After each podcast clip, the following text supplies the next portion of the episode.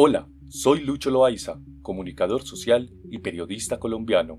A continuación, escucharás un fragmento del informe final de la Comisión para el Esclarecimiento de la Verdad, la Convivencia y la No Repetición. Libro La Colombia fuera de Colombia. El exilio tiene todas las voces y rostros. En tanto ha sido vivenciado por múltiples personas y organizaciones campesinas, indígenas, afrocolombianas, aquellas que defienden el territorio de la disputa y los enfrentamientos armados entre quienes quieren imponerles la obligación de colaborar para la guerra, el exilio tiene todas las voces y rostros de Colombia.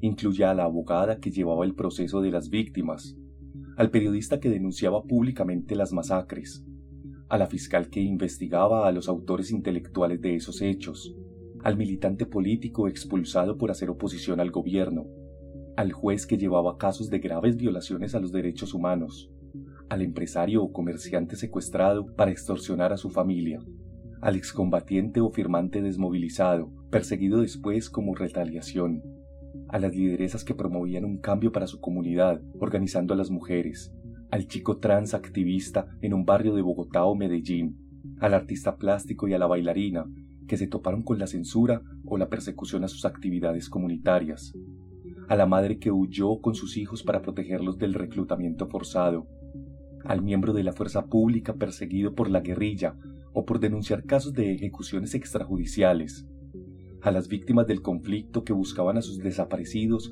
o reclamaban justicia o la devolución de sus tierras y los familiares de todos los anteriores. En un acto de reconocimiento del exilio llevado a cabo por la Comisión de la Verdad en noviembre de 2020, Séptimo Encuentro por la Verdad, el retorno de nuestras voces. María Tila Uribe, quien tuvo que salir del país a finales de los años 70 por su activismo en favor de la educación popular, señaló la importancia de este espacio. Con la violencia se rompieron liderazgos, familias y sueños. Las familias quedaron rotas, heridas y se despreció el talento de miles de colombianos. El reconocimiento de la validez del exilio es fundamental porque si olvidamos que existió y cuáles fueron sus causas, queda el ocultamiento, o lo que es peor, la memoria manipulada, y ya sabemos que las distorsiones históricas desvían la atención. Por eso la recuperación de la memoria histórica debe ser responsabilidad de los estados, para responder por sus actos y el de los demás actores responsables. También debe ser un compromiso de la sociedad la garantía de la convivencia, garantizar la no repetición, el camino que elegí se dio por el contexto que nos tocó vivir como familia en ese tiempo, porque nuestro pensamiento político siempre ha estado en contravía de estados de sitio, de cortes marciales para los civiles, de estatutos de seguridad y de estados represores de todo lo que sea contrario al Estado social de derecho. Si bien distintos actores tanto estatales como grupos guerrilleros y paramilitares fueron responsables de amenazas, atentados y violaciones a los derechos humanos que llevaron a la salida del país de cientos de miles de víctimas, tenidas en cuenta las dinámicas de una guerra interna que alcanzó momentos de gran intensidad, el Estado tiene además una responsabilidad frente al exilio por el incumplimiento de sus obligaciones de protección a la población y de investigación de la mayor parte de los hechos a los que se hace referencia en este volumen. En varios testimonios se evidenció que incluso algunos funcionarios les recomendaron a las víctimas salir del país, aludiendo su imposibilidad de garantizarles seguridad.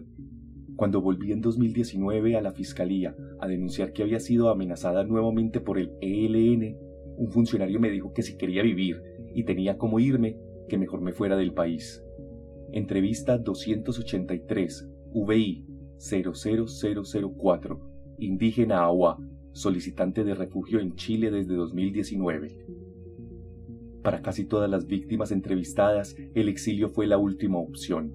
En muchos casos, fue la confianza en el Estado la que llevó a denunciar los hechos y a que las personas se vieran forzadas a dejar el país debido a las amenazas que se incrementaron después. La Comisión ha constatado en su trabajo que esa confianza rota es la que hay que reconstruir. Ahora bien, varios países han demostrado una amplia solidaridad con los exiliados y las personas en necesidad de protección. Organismos internacionales como ACNUR han tenido a Colombia como uno de los centros de sus preocupaciones por el desplazamiento forzado interno y el refugio.